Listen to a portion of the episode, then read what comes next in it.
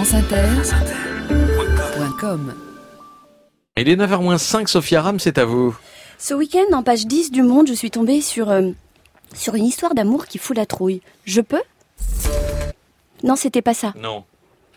C'est ça. Il avait 20 ans et s'appelait Thomas S. Elle n'avait que 16 ans.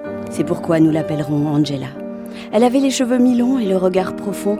Il avait le regard éteint du mec qui fume trop de joints. Il avait des yeux de veau et une queue de cheval. Il n'était pas très beau et sentait le chacal. Il habitait chez son père, à Charleville-Mézières. Elle vivait dans l'Hérault, là où il fait très très beau. Elle était en échec scolaire, il était apprenti couvreur, pour faire comme son père. Ils n'étaient pas faits pour se rencontrer, jusqu'au jour où ils se sont connectés.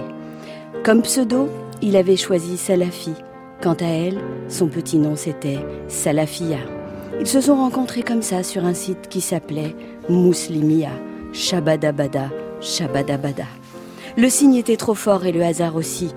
Vous connaissez la rengaine, comme dit Patrick Cohen, l'amour est tenace quand tu te le prends en pleine face. Tu peux rien contre ton mektoub, qu'il soit bad ou qu'il soit good. Il ne l'avait jamais vu, elle portait un niqab, mais il rêvait tellement de lui offrir un kebab. Elle aimait, il aimait la musculation et les voyages en avion. Il était culturiste, il est devenu islamiste. Mais son aventure prit fin au comptoir de Roissy, un aller simple en poche, tout juste pour la Turquie. Il n'était pas très futé, il s'est tout de suite fait choper. Il voulait quitter la France, on l'a assigné à résidence. Elle aimait Thomas S, il était fiché S. Devenue djihadi, Angela le trouvait encore plus sexy. Elle est restée dans le midi pour elle, il a fui le nord. Afin que les deux jeunes se marient, il leur fallait un mentor.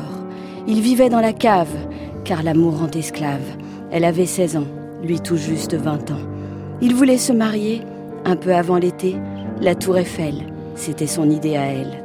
Elle ne l'avait jamais vue, et Thomas non plus. Pourtant leur seul projet, une fois mariés, c'était juste d'aller la faire sauter. En guise de lune de... Je parle de la tour Eiffel, Oui.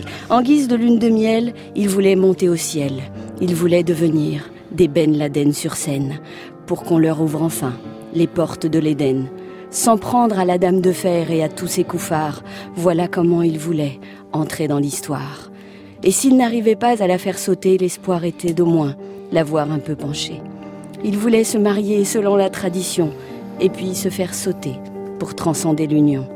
Mais la mère d'Angela déclina la proposition. Ils cherchèrent sur le net un autre Cupidon. Ne cédant pas à la panique, ils rencontrèrent Malik. Condamné pour trafic de stupéfiants, Malik était quand même un peu méfiant. Il voulait leur payer leurs noces, mais les trouvait un peu trop précoces. Leur radicalisation semblait trop fraîche, ils devaient d'abord prêter allégeance à Daesh. Ils étaient sur le point de passer à l'action, c'est à ce moment-là qu'eut lieu leur arrestation.